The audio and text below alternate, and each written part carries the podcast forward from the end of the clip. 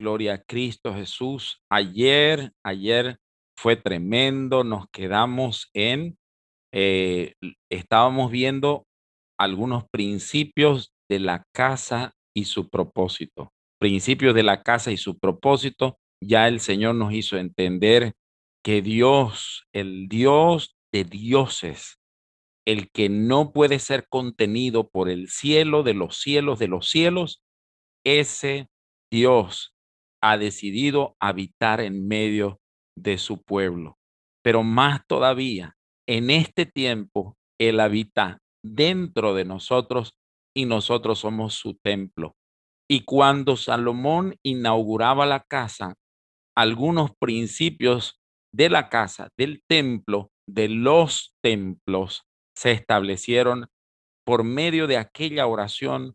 Él estaba ministrando algunos principios y Dios los va a confirmar. Escuche, a una habitación para Dios y el hombre. Primer principio, primer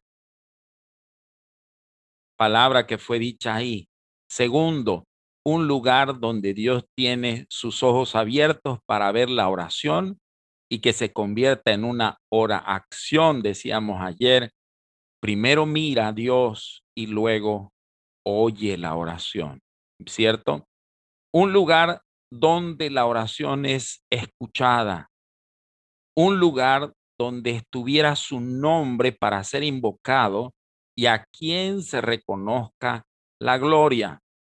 Un lugar donde el hombre encuentre reconciliación con Dios era nuestro quinto aspecto, ¿cierto? Y el sexto, un lugar donde se arreglan diferencias y se presentan causas. Interesante. Aquí vamos a abrir segundo de Crónicas, segundo de Crónicas 6, 22 al 23. ¿Ok? Segundo de Crónicas 6, 22 al 23. Y yo voy a pedir que Alejandrita encienda su micrófono, Alejandra Altieri, y no los leas, por favor.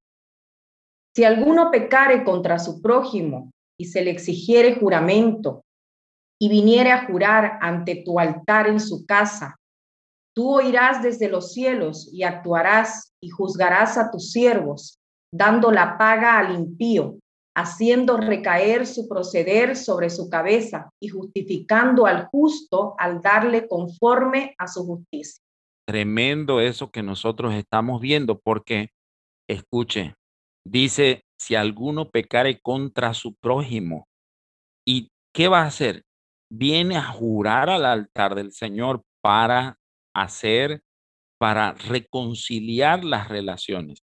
Siempre que miremos los mandamientos y las instrucciones del Señor, siempre nosotros debemos ver en el buen sentido. Jamás debemos entender que una instrucción del Señor sirve para lastimar o romper relaciones. Por ejemplo, una palabra que se utiliza mal allá afuera es ojo por ojo y diente por diente. Y generalmente nosotros pensamos que es una autorización para la venganza. ¿Cierto o no es cierto? Entonces, totalmente contrario. ¿Sabe qué significa ojo por ojo y diente por diente? Nunca golpees más fuerte de lo que recibiste. Nunca, jamás. Entonces, el Señor quería que eso sea frenado. Por lo menos, esa es la intención de esa palabra. ¿Por qué? Porque generalmente cuando alguien nos daña, nosotros queremos dañar más fuerte todavía. ¿Cierto? Devolver golpe por golpe y cuando hemos devuelto el golpe nos parece que no fue tan fuerte como el que nos dieron y queremos dar un segundo porque el primero pensamos nosotros no hizo efecto, no le dolió tanto. Así que viene un segundo y viene un tercero. Y la ley decía, ojo por ojo y diente por diente, no te sobrepases nunca de la raya al intentar desquitarte. Pero como pensamos en el sentido malo, creemos que Dios nos autorizó o le autorizó a los antiguos, porque eso era para el Antiguo Testamento, dice Jesús, les autorizó la venganza. Interesante, ¿no? Entonces, aquí dice que el templo, tu vida, es un lugar de reconciliación de diferencias, donde se arreglan las causas, donde la persona puede ser oída en su causa delante del Señor y Dios va a oír su causa. Ahora, ciento por ciento, este asunto va a tener que pasar por el modelo de Jesús. Y Jesús va a escuchar nuestra causa, pero el Señor también nos va a decir lo que Él espera de nosotros. Y Él espera que nosotros nos reconciliemos. Dice aquí Salomón, si alguno pecare contra su prójimo y se le exigiere juramento y viniera a jurar ante tu altar en esta casa, tú oirás desde los cielos y actuarás y juzgarás a tus siervos dando la paga al impío y haciendo recaer su poder, recaer su proceder sobre su cabeza justificando al justo al darle conforme a su justicia. Entonces, la casa, tu vida es un lugar de reconciliación. Ayer decíamos, interesante, en la mañana estábamos diciendo que la casa es un lugar donde las personas pueden encontrarse con Dios. ¿Cierto? Y nos pasó algo interesante ayer con el equipo de intercesión. Fuimos a orar a la plaza central, a consagrar aquel lugar. Fuimos al museo de nuestra ciudad, al museo que fue humillado con semejante acto de barbarie. Y fuimos a orar y establecer el reino de Dios ahí.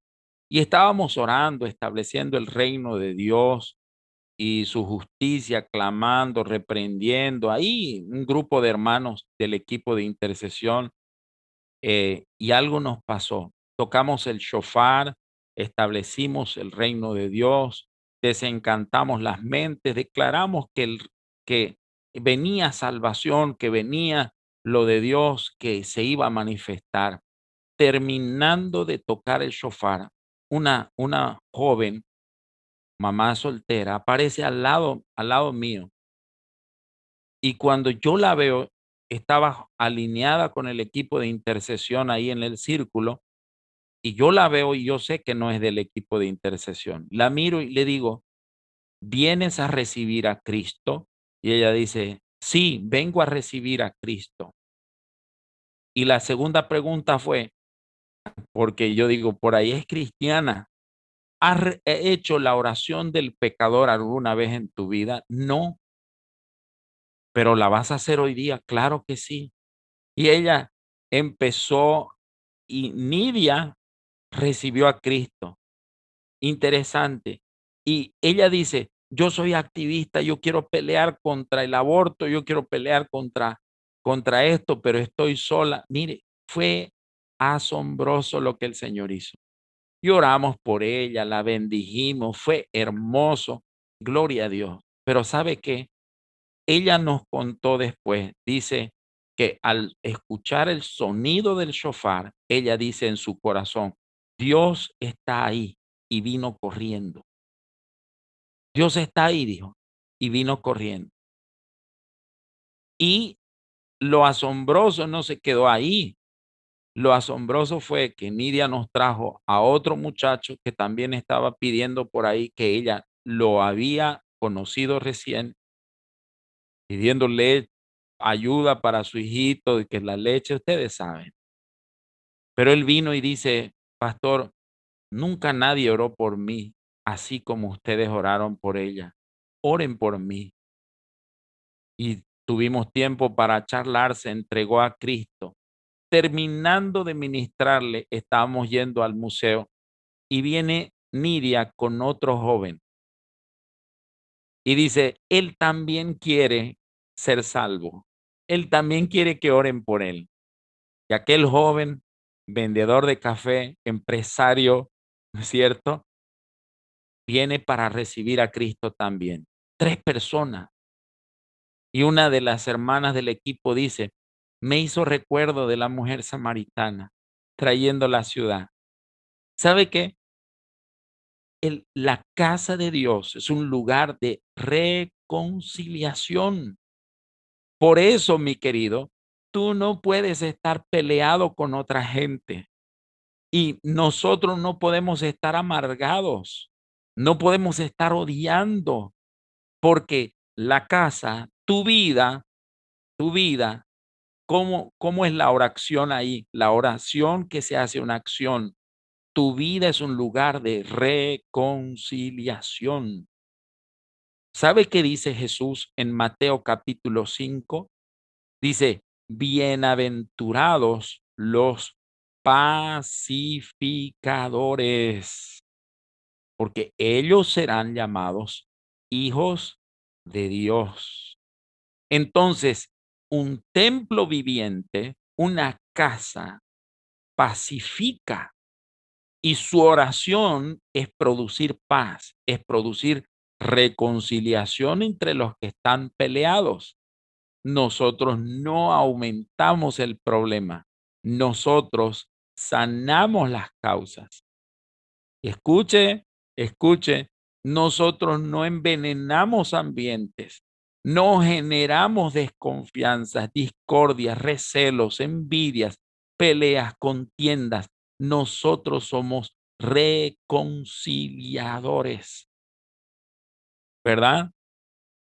¿Sí o no?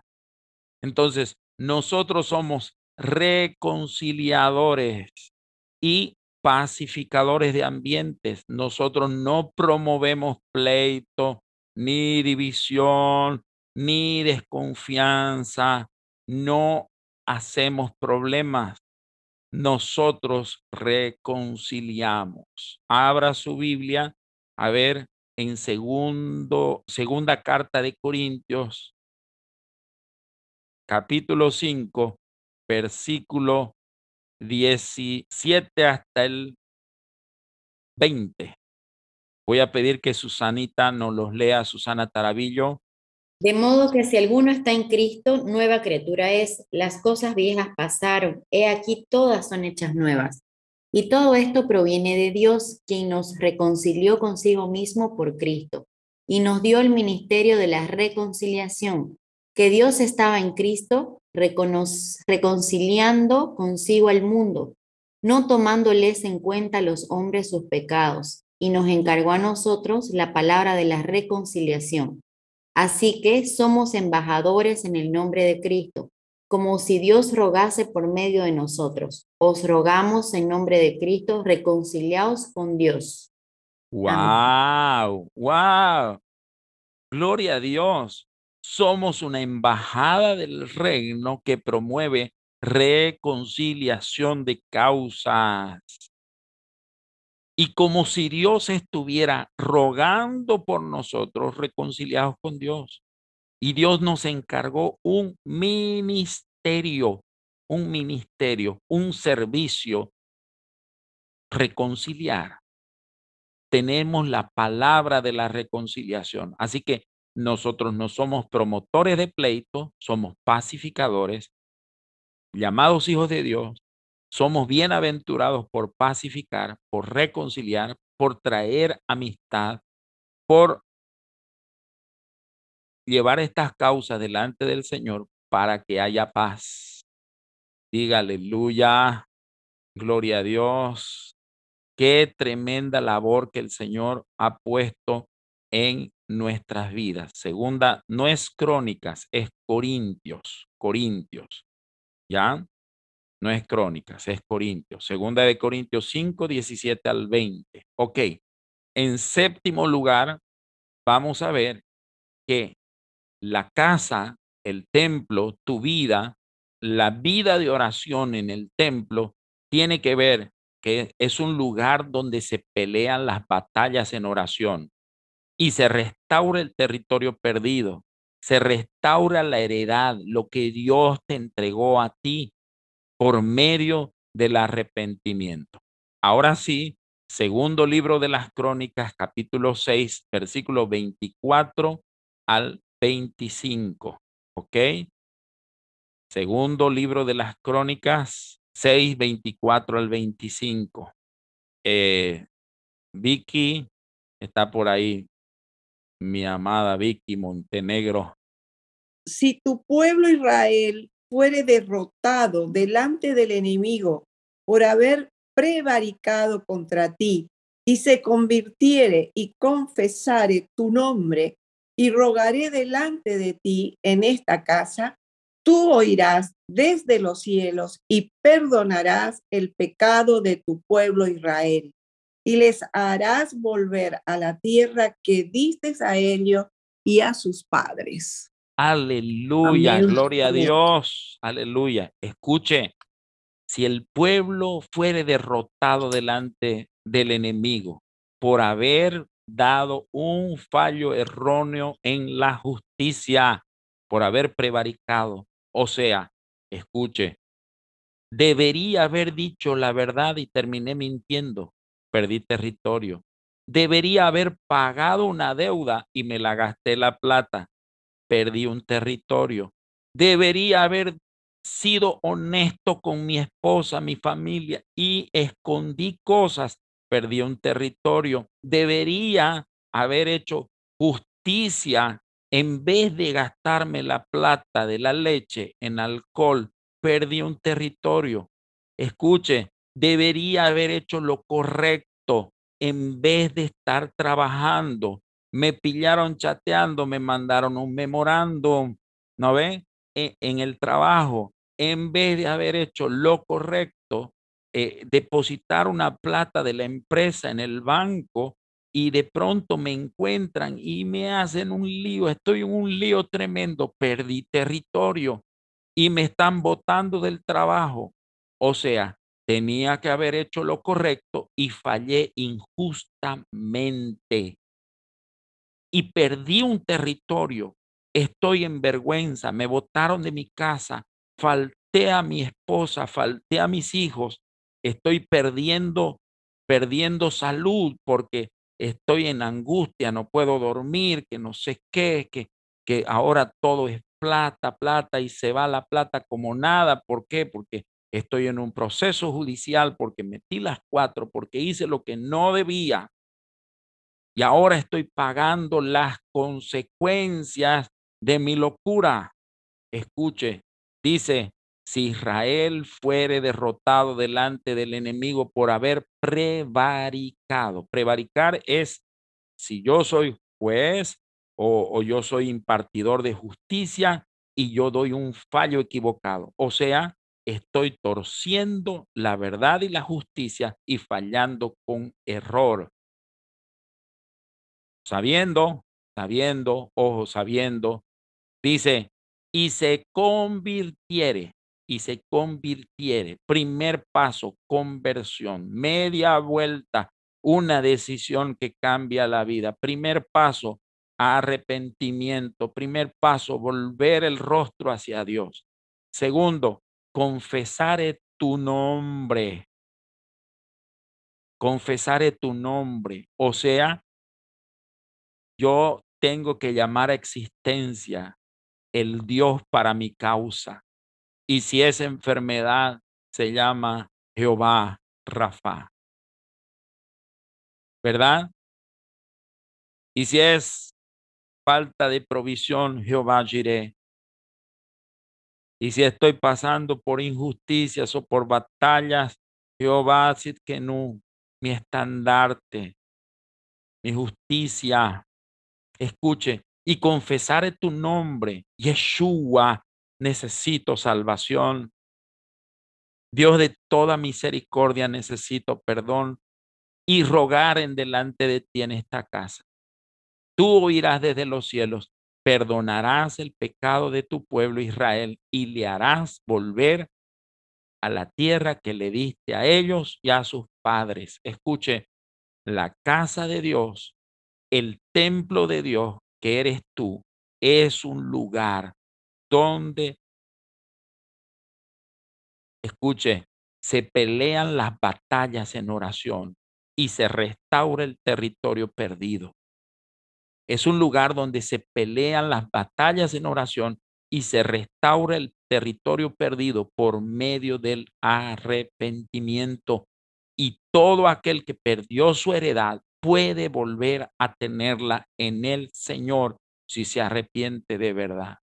O sea que tu causa que parece perdida no está perdida. Vaya al Señor. Eh, hay un encuentro marcado en el Señor para recuperar las causas perdidas. Hay un encuentro en la casa del Señor. Escuche, y qué hermoso esa casa eres tú. Esa casa eres tú. Y quien venga con una noticia de fracaso, de derrota, de agravio, de, de, problema, en ti hay respuesta para un mundo sufriente, para un mundo en derrota. Hay respuesta, hay restauración. Aleluya. Nosotros somos un punto de contacto donde la gente puede tener un encuentro con lo sobrenatural. Tú eres un punto de contacto donde la gente puede recuperar su vida. Qué maravilloso, donde la gente puede encontrarse con Dios y puede orar y puede levantar su voz y podemos decir, Señor, ese marido borracho, drogadicto, porque la mujer fue rebelde, porque se casó en desobediencia contra Dios, porque pecamos contra nuestros padres, porque no oímos las señales de advertencia. Ese marido borracho, drogadicto, será salvo vendrá la salvación. Esa mujer caprichosa, rebelde, terca, porque el padre y la madre dijeron, no te cases con ese, te va a sonar, y le sonó. No te cases con esa, va a hacerte problema, y hizo problema. Y ahí el Señor escuchará esa causa, la derrota, la fractura, la la quiebra económica, la, la deshonra, la vergüenza, todo lo que significa haber perdido un territorio que era tuyo, el Señor lo restaurará. Arrepentimiento es la clave, volverse a Dios, buscarle en oración, confesar su nombre y rogar delante del Señor. Rogar, rogar. Y dice Joel capítulo 2, querida Emiliana Martínez, Joel capítulo 2, versículo 12 hasta el 14.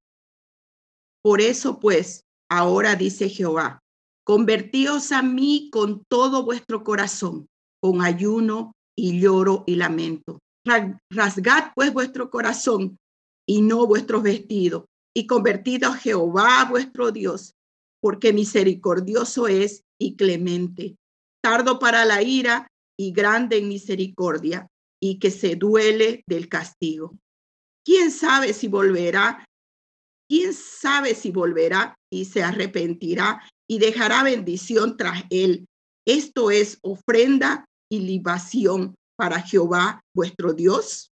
Wow, wow, tremendo, tremendo. Hola, escuche lo que el Señor está diciendo. Por eso dice el Señor, la NTV, vuélvanse a mí ahora mientras haya tiempo. Entréguenme su corazón, acérquense con ayuno, llanto y luto no se desgarren la ropa en su dolor, sino desgarren sus corazones. Regresen al Señor su Dios, porque Él es misericordioso y compasivo, lento para enojarse y lleno de amor inagotable. Está deseoso de desistir y no de castigar. Hola. Está deseoso de desistir y no de castigar. Y dice el 14, ¿quién sabe quién sabe, quizás les suspenda el castigo y les envíe una bendición en vez de esta maldición. Quizás puedan ofrendar grano y vino al Señor su Dios como lo hacían antes. ¿Qué tal? Tremendo, tremendo. Qué hermoso lo que el Señor nos está diciendo. El arrepentimiento, la conversión del corazón en la casa de Dios, en tu vida, puede cambiar la maldición en bendición y puede traer abundancia de gracia y de ayuda del Señor. ¿Qué tal? O sea que es un lugar donde se pelean las batallas en oración y se restaura, se restaura el territorio perdido por medio del arrepentimiento. Y la persona puede volver a su heredad, puede volver a tener lo que había perdido cuando se arrepiente y ruega, invoca el nombre del Señor. Qué tesoro más grande que el Señor nos está entregando. Ok, avanzamos uno más.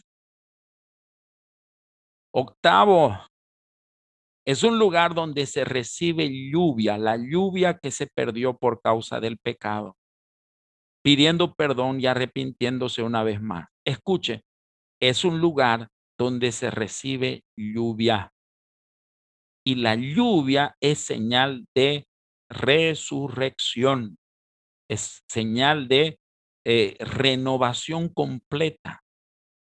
Si usted ha visto esos videos de, de, de, de animales y todo aquello, el desierto está seco, la pampa pelada, muerto todo. Y cuando llegan las lluvias, todo se hace verde y lleno de flores desierto, desierto, florido, la sabana africana. Y ahí nosotros podemos ver el poder de resurrección que hay en la lluvia. Dice segundo de Crónicas 6, 26 al 27. Si los cielos se cerraren y no hubiere lluvia por haber pecado contra ti, y si oraren a ti hacia este lugar y confesar en tu nombre y se convirtieren de sus pecados cuando los afligieres, tú oirás desde los cielos, perdonarás el pecado de tus siervos y de tu pueblo Israel y les enseñarás el buen camino para que anden en él y darás lluvia sobre tu tierra que diste por heredad a tu pueblo. Escuche, esto para una sociedad agrícola y para cualquier sociedad del mundo que necesita comer, esto es fundamental. La lluvia es una respuesta de Dios a aquel que se vuelve, se arrepiente, se convierte y puede salir en prosperidad. Así que sepa una cosa, la resurrección, la resurrección está en nosotros. En el templo de Dios hay resurrección de causas muertas, un lugar donde Dios envía la lluvia y todo vuelve a la vida otra vez. Gloria a Dios, este, este asunto lo vamos a completar mañana, ¿ok? Porque Dios nos ha dado la gracia de recibir esta palabra. Dios está moviendo su mano de manera poderosa y yo declaro sobre tu vida bendición abundante, reconciliación abundante, restauración de las cosas perdidas delante de ti.